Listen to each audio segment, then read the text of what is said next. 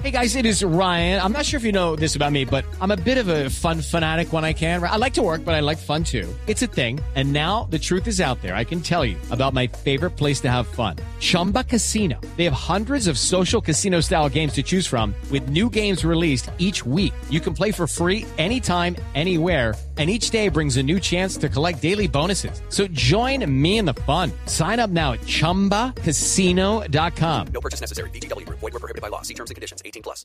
Padres con experiencia, nuevos, hijos únicos, abuelos que consienten, que aprenden. Vamos a construir un puente entre generaciones para que las familias crezcan y entre todos podamos cambiar el mundo. Aquí comienza Generaciones Blue, con testimonios, guías, expertos e invitados que nos ayudarán a mejorar la vida en familia y las relaciones entre sus miembros. Generaciones Blue, estamos cambiando el mundo. Generaciones Blue, por Blue Radio y bluradio.com. La nueva alternativa. Sí, yo sí estoy de acuerdo, creo que pues hay muchos niños que en este momento no están recibiendo la educación adecuada ni de parte de sus padres ni de parte pues de de los colegios y creo que ya, digamos que pues hemos llegado al punto de que no es, no es bueno tener hijos si uno no los va a saber criar y si pues no les va a poder brindar como los beneficios eh, educativos del hogar. Yo lo aprobaría, pero en casos especiales, ya que es, si la decisión del niño es que viene mal deformado o algo así, en eso sí estaría de acuerdo. Pero si es un niño que está bien y que tiene todas las condiciones, yo lo dejaría y más bien la, para la opción para opciones de, de adopción. Sí, claro. Estoy de acuerdo en que lo despenalicen. Me parece que es un derecho de las mujeres de poder elegir. Totalmente de acuerdo. Parece que embarazos no deseados o es una decisión propia de la mujer y hay que dejar que ella decida. Bueno, yo la apoyaría si de pronto el niño no le sale con malformaciones o con problemas. Porque si desde el primer mes uno sabe que el niño viene con problemas, pues ahí sí eh, ya vendría a ser un aborto porque pues si ella no puede con de pronto el cuidado del niño porque ya viene con una malformación o algo, ahí sí yo la apoyaría. Pero si el niño no viene con ninguna malformación, no le colaboraría ni nada. Yo creería que es un 50 y 50 porque dado que mm, extiendan a los tres meses permite que las mujeres, que existan sitios más seguros para abortar. En este momento hay muchos sitios donde te dan una pastilla o algo y corres tu, tu vida corre riesgo. Y por otra parte no estoy de acuerdo porque esto permite que las adolescentes comiencen su vida sexual a muy temprana edad y si se equivocan tienen la opción de abortar cuantas veces quieran. Entonces no, no estaría de acuerdo con esa parte. Aquí estamos, bienvenidos. Esto es Generaciones Blue. Es un gusto saludarlos a esta hora de la tarde, acompañándolos en este programa de responsabilidad social, donde tratamos temas de educación sexual, escuela de padres, formación familiar, temas de mujeres. Hoy hablamos de un tema que ha generado mucha controversia en nuestro país, un tema que tiene gran, gran parte de desinformación en el ciudadano de a pie, lo estábamos escuchando hace algunos momentos y específicamente se vuelve a abrir el debate porque se ha planteado darle vía libre al aborto en Colombia a través de un proyecto de ley que sería presentada las próximas semanas al Congreso, de acuerdo a una propuesta del fiscal general Eduardo Montealegre. Bueno, tema difícil, Mari Carmen. Muy difícil, Mabel. ¿Por qué es difícil para usted este tema? Porque antes de ser mamá, la opción del aborto era para mí no.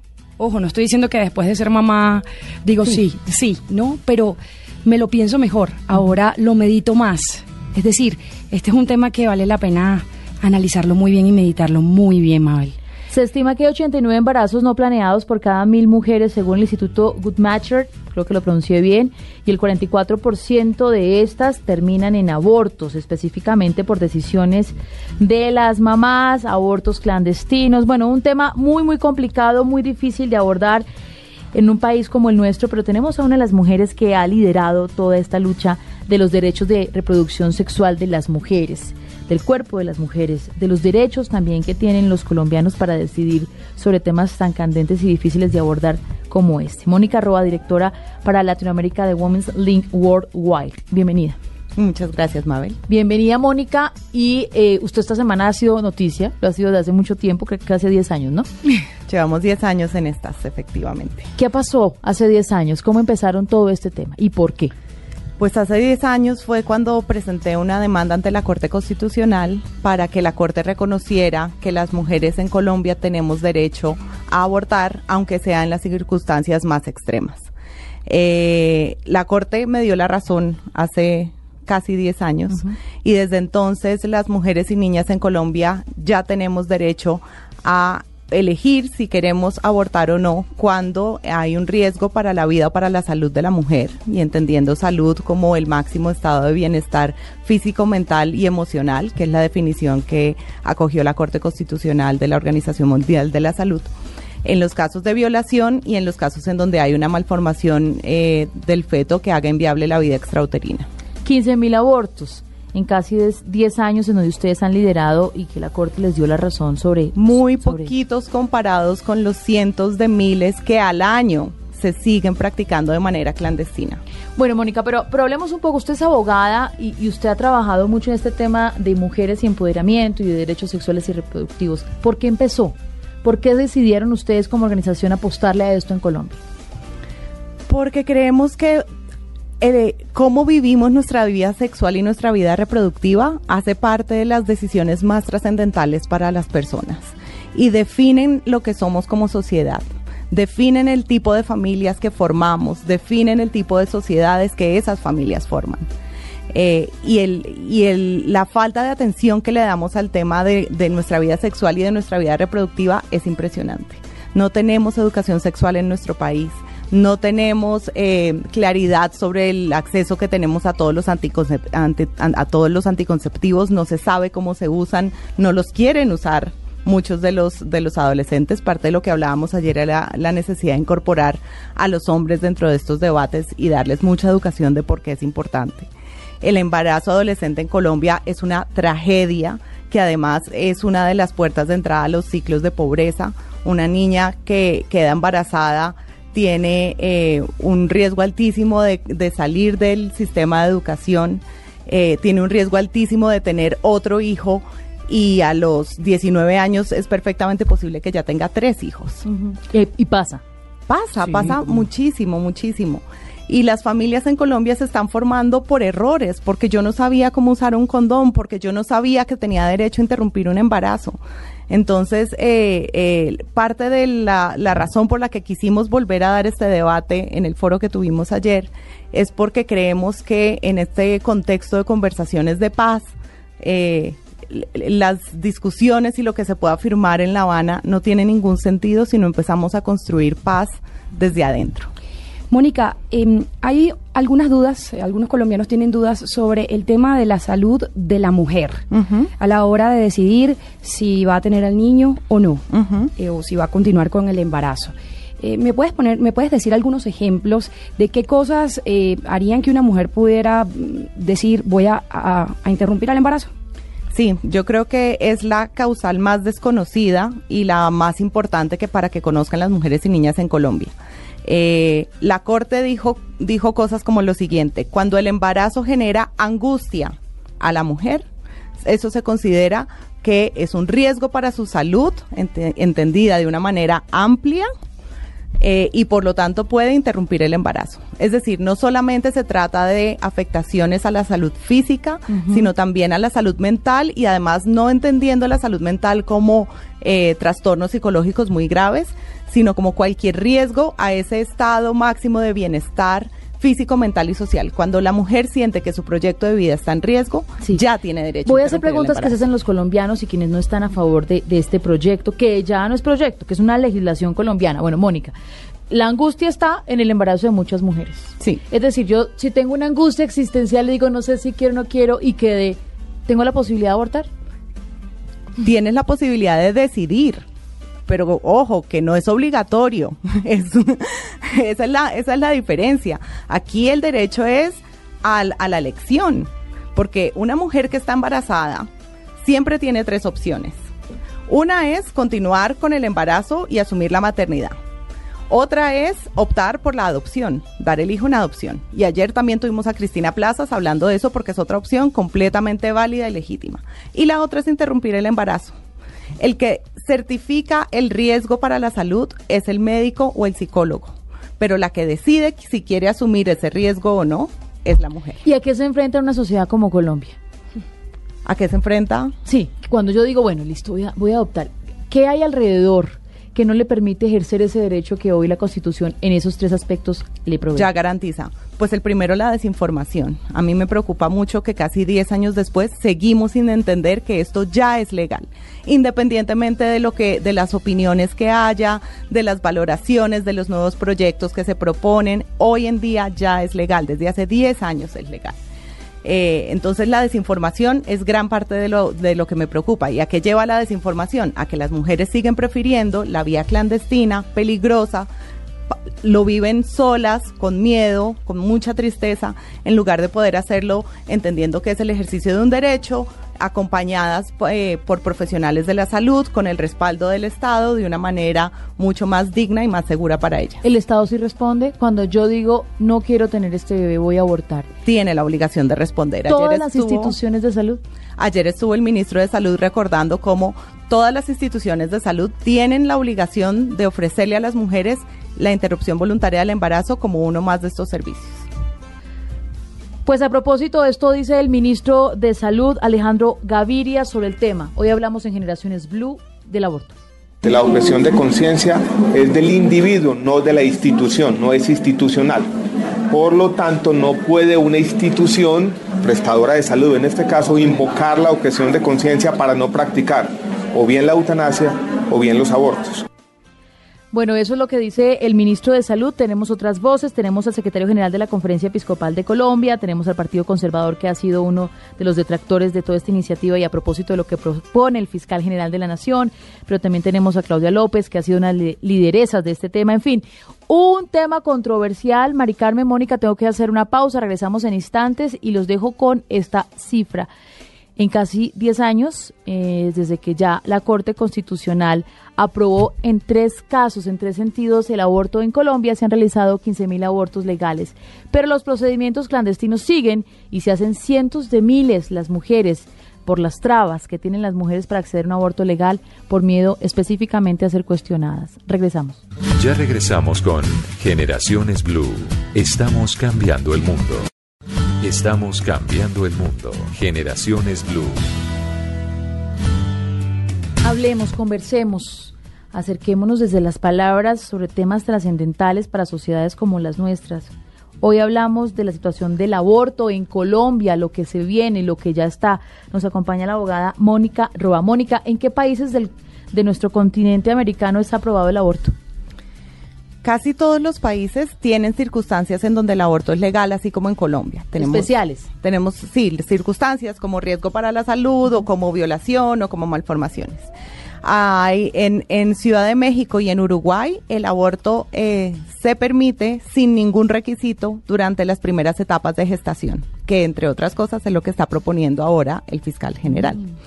Y hay algunos países en donde sigue siendo completamente prohibido ni siquiera cuando está en riesgo la vida de la mujer, como Chile, El Salvador, Nicaragua y Honduras. Michelle Bachelet de todas formas ha planteado que es importante analizarlo ella presentó un proyecto de ley y se está discutiendo en este momento. La tendencia en este en, en, Latinoamérica es a que hay lo mínimo que hay que tener son las causales, como como dijo nuestra Corte Constitucional en Colombia, ese es el mínimo para garantizar los derechos fundamentales de las mujeres. Se puede ampliar y en algunos casos el ampliarlo, como ocurrió en España, por ejemplo, eh, ellos tuvieron las mismas causales que nosotros tenemos ahora desde el año 85 hasta el año 2012. En 2012 lo ampliaron y quitaron los requisitos durante las primeras 14 semanas de gestación y desde esa época la tasa de abortos ha disminuido. Bueno, Mónica, una de las preguntas que uno se hace es también por qué ahora el fiscal general, eh, cuando tuvimos un episodio muy complicado donde la fiscalía señaló a la actriz Carolina Sabino porque se había realizado un aborto, eh, plantea, propone este, esta nueva iniciativa en donde dice aborto sí o sí en Colombia, es decir, sin ninguna restricción y en cualquier instancia en las primeras semanas de gestación. ¿Usted qué cree? Eh, eh yo creo que no es el prim eh, tal vez puede que sea el primero en anunciarlo, pero no es el primero en pensarlo. Sé que he hablado con muchas personas en el Congreso que, que están pensando presentar proyectos similares por lo menos. Eh, y mi llamado es a entender que la Corte Constitucional, desde el momento en que reconoció los mínimos hace 10 años, dijo el Congreso podrá reglamentar y ampliar, pero nunca restringir o hacer más difícil el acceso. Pues Santiago Valencia, representante de la Cámara por el Centro Democrático, dice que no, que es necesaria la reglamentación de la normatividad que permite el aborto en tres circunstancias especiales. El Gobierno Nacional tiene que parar el abuso de tres causales de aborto de la Corte y hay que reglamentarlo ya. Representante, bienvenido a Generaciones Blue. Hola Mabel, un saludo para ti y para Mónica, que también está por aquí con nosotros. Bueno, a ver, doctor Valencia, ¿cuál es la postura del Centro Democrático de usted que viene liderando esta oposición de lo que ya tenemos en el país sobre el aborto? Eh, Mabel, lo primero que hay que decir es que el derecho que se debe defender por encima de cualquier otro derecho es el derecho a la vida. Eh, la Corte en su sabiduría pues eh, determinó tres causales eh, que han sido pues aplicadas desde la sentencia 355. Lo que yo he encontrado, incluso lo he, lo he discutido con, con Mónica, y pues por supuesto no, no estamos eh, de acuerdo, es en la necesidad de reglamentar esas tres causales. Pues eh, lo que hemos encontrado. No, Santiago, yo nunca he dicho que no estoy de acuerdo en reglamentar. Lo que digo es que cualquier reglamentación tiene que respetar lo que estableció la Corte como límite. Sí, Mónica, permíteme termino para que sepamos en qué no estamos de acuerdo eh, cuando termine la, la idea. Por supuesto, estamos de acuerdo en que hay que reglamentar. Lo que pasa es que Mónica, como otras personas, por supuesto, muy respetable posición, eh, pretenden una reglamentación para ampliar las tres causales. Lo que nosotros pretendemos es reglamentarlas precisamente para que no se abuse eh, ah, de lo que ha dicho la Corte hasta hoy. Nosotros vemos que eh, la falta de reglamentación ha puesto a los médicos digamos, en una situación compleja, también a las mujeres, incluso a través del, del, del, grave riesgo para la madre que incluye la salud eh, mental, para la, la, vida, la salud de la madre, pues allí eh, incluso Mónica ya dice que esa debe ser una causal subjetiva y que toda mujer que sienta que se está afectando por depresión o por ansiedad. Lo que digo es que eso debe ser una causal objetiva determinada por un médico especialista que efectivamente determine, esté enmarcado entre las entre las tres causales específicamente en eso.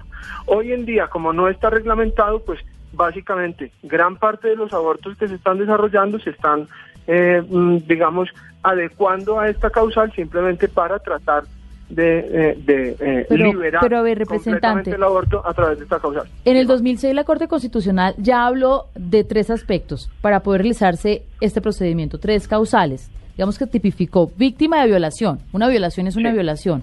Malformación del feto. La malformación puede estar, pues inmediatamente el médico lo puede diagnosticar y es un causal de, de aborto. Pero no toda, pero no toda malformación, la que haga inviable la vida del feto fuera del útero. Sí, uh -huh, Entonces es la cierto. reglamentación, por ejemplo, también debería reglamentar cuáles son esas enfermedades que hacen inviable la vida por fuera del útero. Eso también es una necesidad, por ejemplo, de la reglamentación en ese aspecto preciso de esa causal cuando la continuación del embarazo ponga en riesgo la vida o salud de la madre y la salud se entiende como la salud mental, es decir, una mamá que sienta que no puede responder ni social, ni cultural, ni económicamente con ese bebé, podría acceder a ese derecho.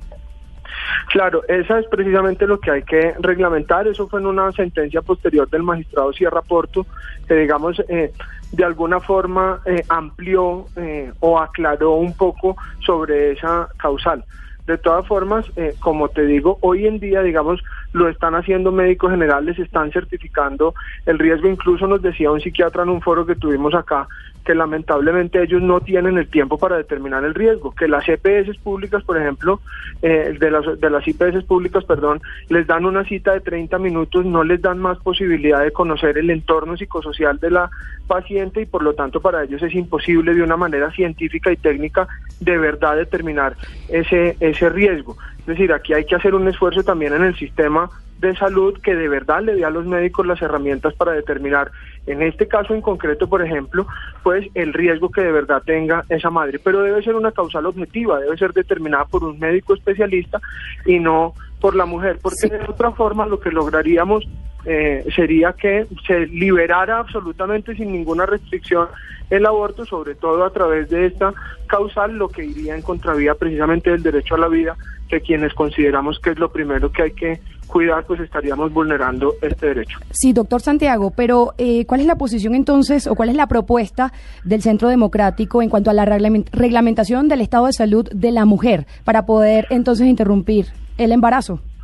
Bueno, la reglamentación tiene que decir exactamente, primero, el mecanismo y los pasos que tiene el médico psiquiatra o el psicólogo clínico que deben ser especialistas, eso debe decirlo, que deben ser especialistas, precisamente para evaluar de manera adecuada, con el número de citas adecuados y el estudio suficiente para determinar el riesgo de esta mujer, para él definitivamente poder, desde el punto de vista científico y técnico, determinar ese, ese riesgo. Santiago, pero, pero es que decir que, solamente los psiquiatras o los psicólogos clínicos puedan determinar el riesgo ya es imponer una restricción a lo que dijo la Corte, porque es que cuántos hay en el país y las mujeres que, que más necesitan tener acceso a este tipo de servicios, lo discutimos ayer en el panel, son las que están en los márgenes, las que viven en las costas, en los sitios más pobres y con mayor exclusión. si esto no es así, si esto no es así, entonces se va a prestar para un abuso que va a atentar contra el derecho a la vida. Ahora, yo estoy de acuerdo contigo en que esto también tiene que ir de la mano, por supuesto, de mejorar la atención y la calidad en la prestación del servicio. Y entre otras cosas, pues el aumento de especialistas, en este caso, por ejemplo, de psiquiatras o psicólogos clínicos, pues es una necesidad, porque además la atención a la mujer embarazada que desea interrumpir el, el embarazo o incluso a la mujer embarazada, pues tiene que tener una atención integral. Totalmente de acuerdo. El sistema médico no lo está prestando y que, por supuesto, cualquier esfuerzo que sea por reglamentar estos tres supuestos, pues supone mejorar el sistema de atención médico, por supuesto que es supremamente indispensable, y además lo habíamos hablado en otra oportunidad también. La mejor forma y más efectiva de reducir el número de abortos clandestinos, ilegales o despenalizados pues por supuesto es una buena educación sexual y una buena planificación eh, familiar. en eso estamos, de acuerdo todos. En eso estamos de acuerdo todos, pero ojo que estamos todos de acuerdo y no está ocurriendo en el país. Entonces, este, este ponernos de acuerdo tiene que traducirse en una exigencia al Ministerio de Salud y al Ministerio de Educación para una política integral y seria. Bueno, Santiago, una última pregunta, representante.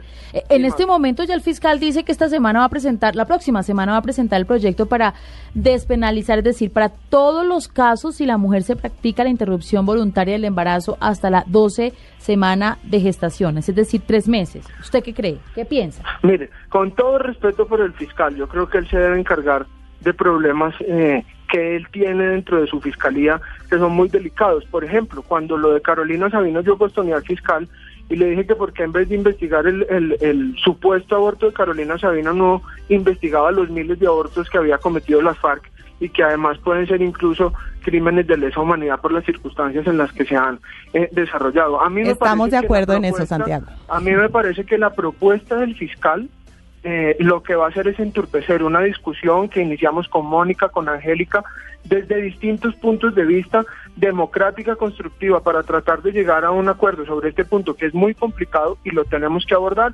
Y a mí lo que me parece es que el afán oportunista del fiscal lo que va a hacer es entorpecer una discusión que es necesaria al interior del Congreso y que su afán de protagonismo lo que va a hacer es presentar un proyecto de ley que por supuesto tendrá la oposición de varios sectores del Congreso y que lo que hará será no permitir hacer realmente una discusión en el nivel que se pretende hacer eh, y en el nivel que se requiere hacer de cara al país. Él es Santiago Valencia, representante de la Cámara por el Centro Democrático. Representante, gracias. Mabel, a usted muchas gracias, a Mónica y a todos los oyentes. Chao, Santiago. ¿Y qué es lo que ha dicho el fiscal? ¿Qué es lo que propone? Aquí está. Primeros meses del embarazo existiría una autorización legal para la mujer si ella así lo decide y para los casos en que se superen los tres, los tres meses de embarazo, los 12 meses, semanas de gestación, entonces ahí operarían las causales ya existentes en la legislación colombiana.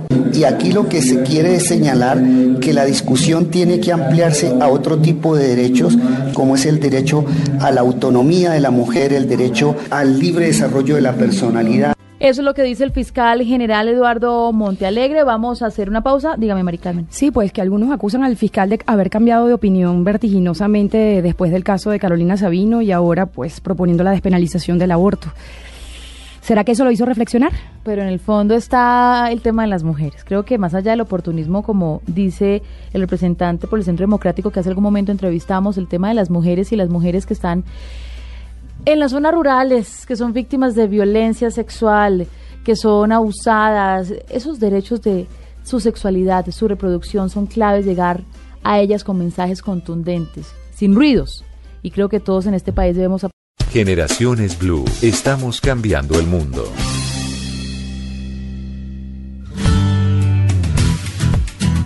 Y la iglesia también se ha hecho escuchar en este debate, como en tantos otros en Colombia. José Daniel Falla, Monseñor José Daniel Falla, secretario general de la Conferencia Episcopal de Colombia, también ha opinado sobre el tema del aborto en nuestro país. Sinceramente me parece una irresponsabilidad. Discúlpeme, pero no puedo catalogarlo de otra manera. Estamos nosotros en Colombia hastiados de la violencia. Llevamos más de 50 años de violencia. Todos queremos y anhelamos del fondo del corazón que se termine la violencia en nuestra patria. ¿Cómo es que el mismo fiscal es el que está diciéndonos ahora que asesinemos a los niños eh, hasta 12 semanas de gestación? No puede ser posible. Otra de las voces que tenemos invitadas a este programa de Generaciones Blue es Catalina Ruiz Navarro.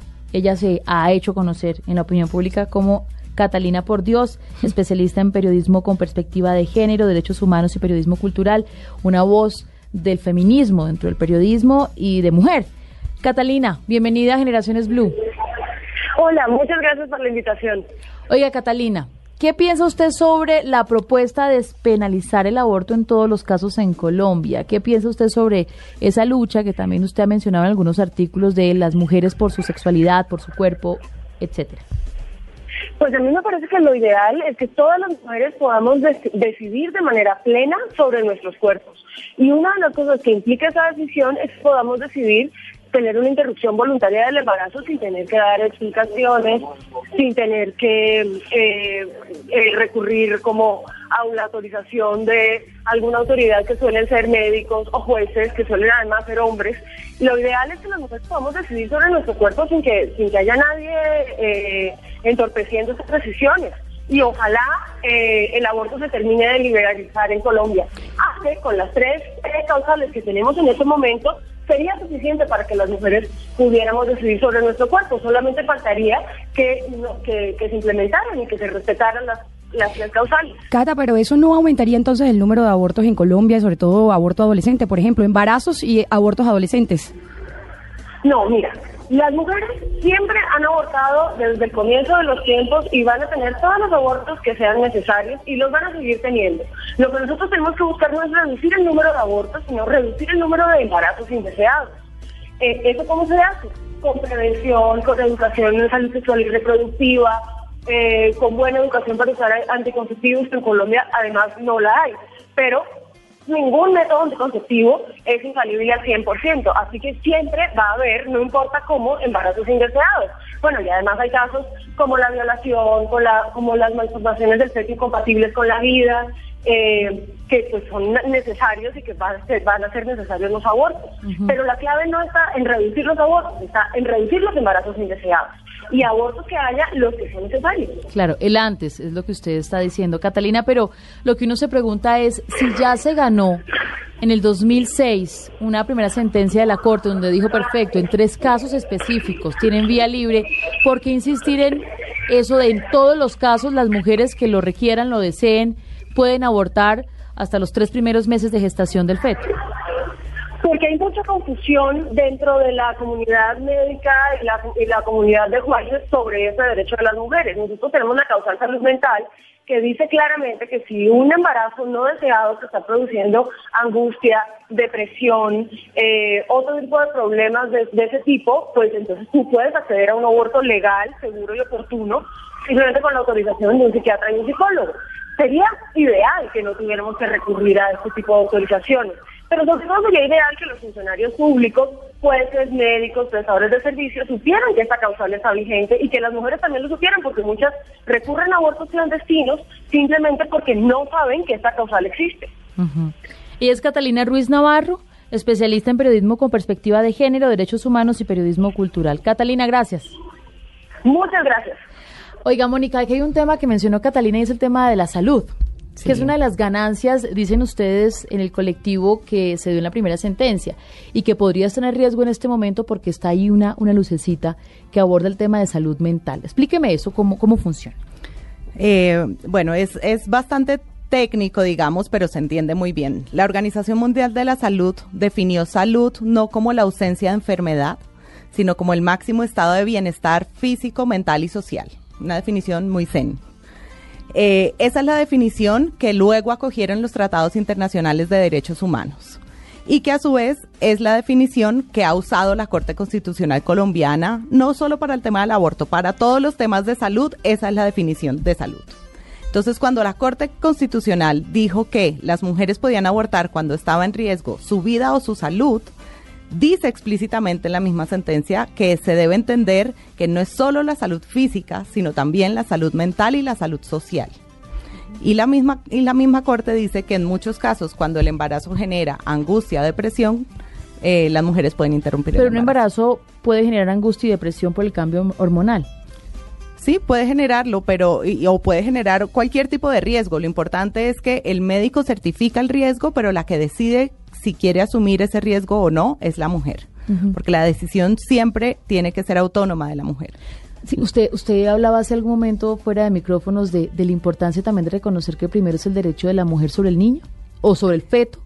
Es que escuchando al, al representante Santiago, él decía que es muy importante defender el derecho a la vida desde la concepción. Y hay una sentencia reciente de la Corte Interamericana de Derechos Humanos que dice una verdad durísima, importantísima, y es que para proteger el derecho a la vida desde la concepción, lo que hay que hacer es proteger a la mujer embarazada porque es imposible proteger la vida prenatal si no es a través de la protección de la mujer embarazada. Entonces dice la Corte Interamericana que el sujeto de protección no es el feto, sino la mujer embarazada. Claro. Hay un tema aquí de fondo y es el tema de la mujer y su reproducción sexual. Y es el tema de pasarnos muchos años de nuestra vida, la etapa productiva, unas queriendo ser mamás y otras evitando serlo. Pero no son unas y otras, somos las mismas en algunos momentos evitando quedar embarazadas y en otros momentos buscando quedar embarazadas. Tenemos 30 años de vida reproductiva las mujeres. Es un montón de tiempo, es la mitad, bueno, una tercera parte de nuestra vida, depende cómo nos vaya. Eh, pero es un montón de tiempo en donde estamos todo el tiempo pensando, no me puedo quedar embarazada, no me puedo quedar embarazada, no me puedo quedar embarazada. Y, de repente llega otro momento de la vida y es quiero quedar embarazada, quiero quedar embarazada, quiero quedar embarazada. Es, es una de las decisiones más trascendentales para la vida de las mujeres y más centrales para la vida en sociedad, porque tenemos que pensar cómo eh, en qué circunstancias estamos tomando la decisión de quedar embarazadas y cómo estamos conformando nuestras familias.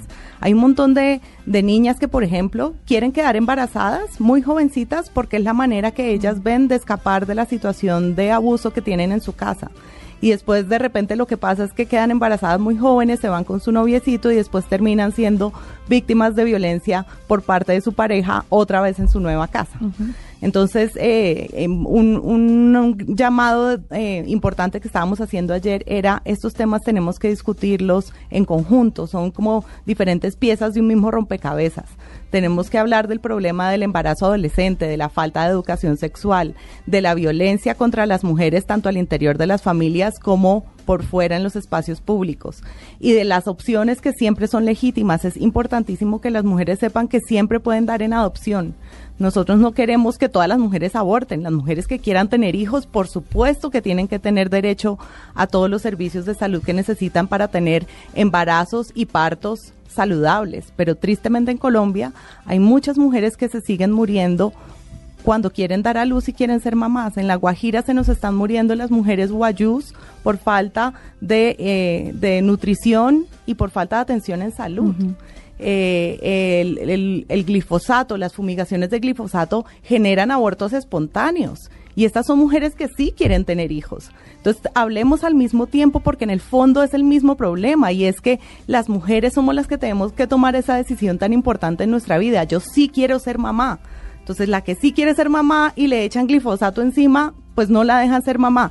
Y la que no quiere ser mamá porque tiene otro proyecto de vida o todavía no quiere ser mamá, pues el Estado no puede impedirle que interrumpa el embarazo de una manera así. En esta introspección, Mónica, ¿qué tan influyente es la religión en un país como el nuestro para, para no hacerse a ese derecho de muchas mujeres, para no entender lo que podría solucionarle la vida a algunas en la medida en que, por ejemplo, no tiene una situación económica cómoda o... Eh, o incluso respetar su sexualidad.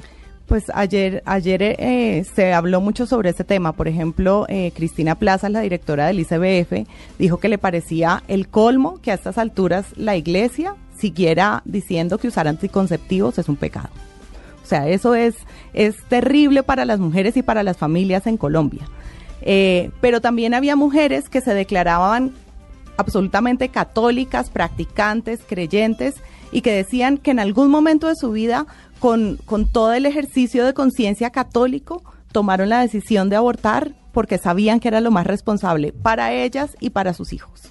Como es un tema que pasa por legislación, que pasa por el orden político, por el orden de lo público, pues siguen opinando. Diversas voces tenemos aquí. El presidente del Partido Conservador, David Barguil, pues habla de eso. Contra el aborto, ellos han tomado esa bandera desde hace algún tiempo. Están en contra de lo que ya la Corte sentenció y también siguen hablando de lo que pretende hacer el fiscal general, que es que el aborto no tenga ningún tipo de causales, sino que sea para todas las mujeres sin restricción los primeros tres meses de vida del feto. Hemos dicho que respetamos las tres causales que la Corte Constitucional en su fallo estableció, pero que ese debe ser el límite y no abrir puertas como la que quieren darse eh, con este nuevo proyecto de ley. Con esto vamos a una pausa, regresamos a la parte final. Esto es Generaciones Blue, el programa de responsabilidad social de Blue Radio. Ya regresamos con Generaciones Blue. Estamos cambiando el mundo.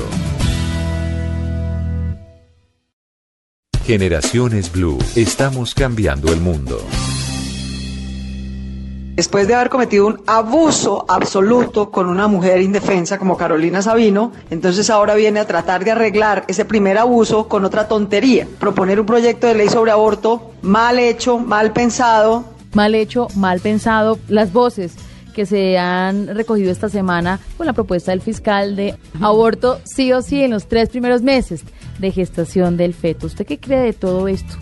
¿Hacia dónde nos va a llevar, Mónica? Bueno, yo creo que la discusión hay que darla. Yo, por ejemplo, estoy de acuerdo con el representante Santiago de que los médicos están muy confundidos porque eh, no tienen claridad de, de, de, qué es lo que tienen que hacer, de qué tanta responsabilidad tienen, le tienen miedo a meterse en el rollo, entonces por eso es que ponen tantas trabas para darle el certificado a las mujeres y que les permita a las mujeres tomar la decisión. Yo creo que una propuesta de quitar el requisito del certificado durante los primeros tres meses puede ser que le facilite la vida a las mujeres y a los médicos. Me parece interesante dar el debate. Yo creo que hay que, hay que darlo despacito, con cuidado y teniendo siempre muy presente que el límite, el, mínimo es lo que estableció la Corte y que eso no lo podemos eh, desconocer, ¿no? Pero, pero es, es posible que esa sea la manera. Yo creo que sí es importante reconocer que aunque el derecho está muy claro desde hace 10 años, los, las barreras en la implementación son gigantes. Yo creo que la primera barrera es la desinformación, pero luego hay muchas otras, el miedo, la confusión de los funcionarios eh, de salud, la falta de entrenamiento. Ayer el ministro hablaba de la falta de capacitación que tienen muchos y es que este tema no se enseña en las universidades. Hay un montón de universidades en donde ni, ni siquiera hablemos de aborto, no se enseña anticonceptivos, no, no pueden practicar. Me cuentan muchos estudiantes que estudian medicina eso. Entonces, eh, yo sí creo que hay que coger el toro por los cuernos y ver cuál es la mejor manera de eliminar los obstáculos. Esta es la punta del iceberg. Vamos hacia, hacia abajo, metamos así. Y, empecemos a observar el tema de, salud sexual. Sí. El tema de educación sexual, mejor dicho. Esa es la premisa, yo creo que eso es lo más importante, porque es que sin educación... Pero ¿cómo lo hacemos? Es que siempre es la campaña, tu cuerpo, yo cuido mi futuro, del ICBF, pero pero no se ven los resultados, más. No, sí, necesitamos una política pública muy seria. Eh, una de las cosas que aprendí ayer en el foro es que no se dice, por ejemplo, educación sexual, sino es educación integral para la sexualidad. Y decían que eh, esta educación es una educación que se tiene que dar a lo largo de la vida en los colegios desde que los niños están chiquitos, pero ojo que eso no es una educación sobre la genitalidad ni sobre cómo se tienen relaciones sexuales y cómo se usan los anticonceptivos, no es solo eso, sino que tiene que ver en cómo me relaciono yo con el otro, cómo conozco mi propio cuerpo. De hecho, por ejemplo, es importante que los niños conozcan su propio cuerpo, los niños y niñas, para que tengan conciencia de cuando hay alertas de una posible de un posible abuso sexual, de cuando hay tocamientos que no son deseados por ellos ni bienvenidos. Tienen que tener mucha conciencia de su propio cuerpo. Y eh, en cómo establezco relaciones con la otra persona, a ver si logramos eliminar la violencia de las relaciones de pareja, por ejemplo. Em, pero entonces el, el, el, punto es que no es un comercial, no es una campaña, tiene que ser una política seria en donde se dé educación integral para la sexualidad desde que somos niños hasta que somos viejos hombres y mujeres necesitamos estar constantemente aprendiendo cómo manejar nuestra sexualidad, nuestra, nuestra interacción con los otros, porque es que en el fondo la sexualidad y la reproducción son experiencias centrales de la experiencia humana. De ahí venimos y todo el tiempo eh, eh, nuestra vida gira alrededor de estos temas. No podemos seguir pensándolos como temas marginales.